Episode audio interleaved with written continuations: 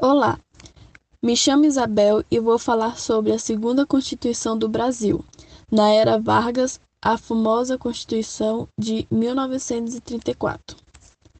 Os 30 primeiros anos do século X foram um período de fortalecimento de setores sociais e políticos que foram determinados para o enfraquecimento da Primeira República no Brasil. Assim, o sistema político vigente foi sendo, aos poucos, corroído em suas bases de apoio. Dessa forma, em 1930, quando uma grande revolta explodiu, ele não conseguiu oferecer resistência e caiu. Esse episódio, conhecido como Revolução de 1930, transformou os rumos do Brasil, que passou da condição de país agrário exportador para a de urbano industrial.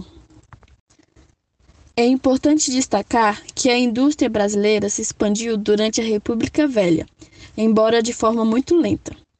Paralelamente a isso, houve o fortalecimento da burguesia industrial, que apesar de não ter contestado o regime da República Velha, era uma classe que passou a gozar de um prestígio social equiparável ao dos cafeicultores. Portanto, essa nova burguesia representava uma ameaça à hegemonia da classe dominante, algo que não havia existido até então. Se teve fortalecimento da burguesia industrial, teve também a expressão do operário. A população operária de São Paulo e de Rio de Janeiro aumentou substancialmente com o crescimento das indústrias. Sua insatisfação com as péssimas condições de trabalho permitiu que essas pessoas se simpatizassem com as ideias anarquistas, socialistas e comunistas, em geral difundidas pelos operários imigrantes europeus. Assim, foi surgindo gradualmente o movimento de luta dos trabalhadores, que faziam suas reivindicações por meio de greves, frequentemente respondidas com violência e repressão policial. A mais importante do período foi a Greve Geral de 1917, ocorrida em São Paulo, que tomou grandes proporções e obteve persecução nacional. Uma outra palavra política essencial para a apresentação da Revolução de 1930 foi o tenentismo, organizado por jovens militares de baixa patente que almejavam reformas políticas e sociais. Durante os anos 20, esse movimento se ampliou significativamente, pois ganhou o apoio de vários setores da classe média e se tornou conhecido pelas inúmeras revoltas que organizou contra o governo. Por último, mas não menos importante, havia as oligarquias dissidentes. Essa expressão engloba latifundiários, geralmente exportadores de produtos secundários para a economia, que, apesar de ocuparem o poder em seus estados, não se sentiam representados por um sistema político preocupado em proteger, acima de tudo, o café. Assim, essas oligarquias passaram a reclamar do predomínio absoluto exercido por São Paulo e Minas Gerais na esfera federal e acabaram se aliando aos tenentismos e outros grupos sociais para fazer oposições ao governo. Olá, meu nome é Maria Vitória e hoje vou falar sobre a política trabalhista de Vargas. A política trabalhista de Vargas foi inspirada no modelo fascista italiano do líder Benito Mussolini. Vargas procurou controlar a massa de trabalhadores urbanos, principalmente aqueles ligados à industrialização do país, que crescia forte naquela época. Ele os atraía por meio da legislação trabalhista, como a CLT, Consolidação da Lei dos Trabalhos, ou, lei, ou legislação trabalhista, decretada em 1 de maio de 1953. Uma das principais características da era Vargas foram as transformações estruturais no setor econômico, como investimentos em indústrias básicas, como a siderúrgica, metalúrgica e o setor de energias. Como medida político-social, Vargas priorizou a questão da legislação trabalhista, visando acompanhar o campo econômico. Ou seja, da mesma forma que o campo econômico crescia, as leis trabalhistas também. Vargas instaurou diversas medidas, como a jornada de oito horas, regularização do trabalho da menor e da mulher, lei de férias, instituição da carteira de trabalho e o direito à pensão e aposentadoria. E essas medidas nós temos elas até hoje.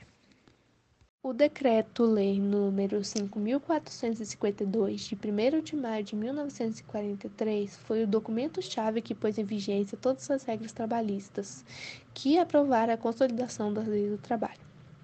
Esse decreto-lei possuía 922 artigos e foi assinado por Getúlio Vargas e por seu ministro do Trabalho, Indústria e Comércio, Alexandre Marcones Machado Filho. Vale ressaltar que outras medidas o Estado do Novo passou a implementar a fim de reforçar o controle sobre a massa trabalhadora.